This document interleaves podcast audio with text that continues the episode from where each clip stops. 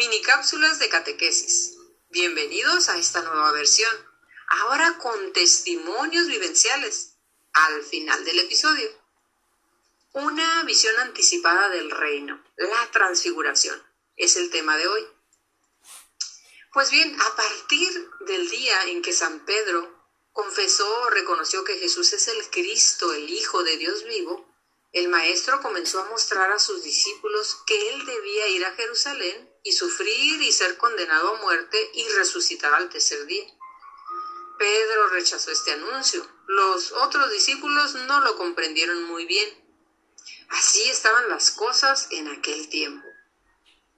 Y en la Sagrada Escritura está el pasaje como palabra de Dios que nos narra cómo Jesús, al subir a una montaña, acompañado de sus apóstoles Pedro, Santiago y Juan, se ve transfigurado en sus vestiduras de un brillo intenso y lo ven también acompañado de dos profetas que habían vivido siglos antes, Moisés y Elías. Conversaban acerca de lo que tenía que padecer nuestro Señor Jesucristo para llegar a su gloriosa resurrección. Pedro, maravillado por la escena, le propone a Jesús que hagan tres tiendas para quedarse allí. Entonces escuchó una voz del cielo que dice, este es mi Hijo amado, escúchenle. La transfiguración de Jesús, pues, nos concede una visión anticipada de la gloriosa venida de Cristo, el cual transfigurará este miserable cuerpo nuestro en un cuerpo glorioso como el suyo. Pero ella nos recuerda también que es necesario que pasemos por muchas tribulaciones para entrar en el reino de Dios. Comprendiendo mejor esto, podemos ver que sufrir no significa aceptar las desgracias que nos suceden, sino afrontarlas con la fe en Dios y en su ayuda. Tampoco permitir injusticias y sentarnos a llorar, sino luchar por la justicia y ser felices sin venganza ni rencores, como el mismo Cristo nos dio como ejemplo menos negarle el perdón al que nos ofende, sino perdonarle y mostrarle que perdonando es como nos perdonan de lo que no hacemos también a los ojos de Dios. Dios no nos quiere sufriendo todo el tiempo para merecer la gloria, como si gozara con nuestro sufrimiento o como si se vengara porque Él padeció en la cruz. Es nuestra propia libertad que nos lleva por circunstancias que a veces creemos son culpa de Dios. Sin embargo, nos da ejemplo de que el sufrimiento nos puede impulsar a cambiar y que también se puede aprovechar para purificar nuestras almas, porque ya sabemos, si no estamos a la altura de Dios, no podemos entrar en su reino. Pues bien, escuchemos ahora un testimonio de vivencia.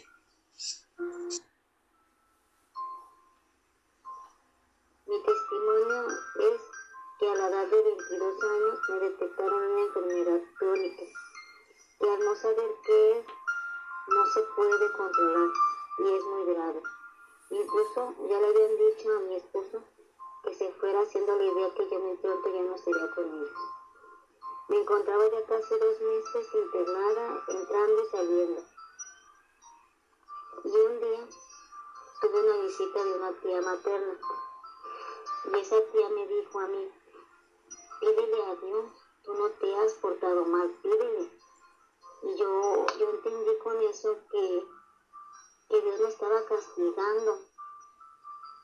Pero yo le dije a mi tía, yo no sé cómo pedirle, yo no sé cómo pedirle a, una, a alguien que me castiga así.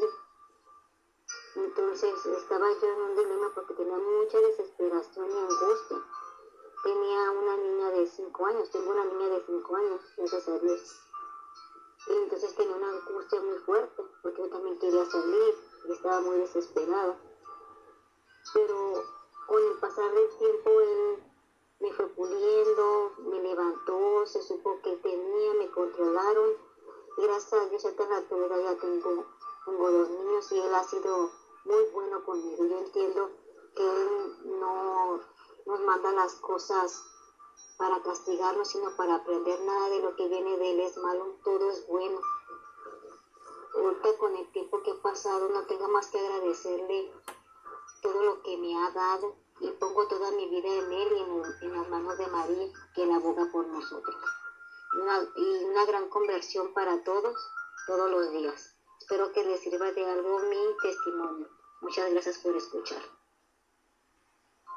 Este tema de la transfiguración está basado en el capítulo 9 del libro de Lucas y del Catecismo de la Iglesia Católica del 554 al 556.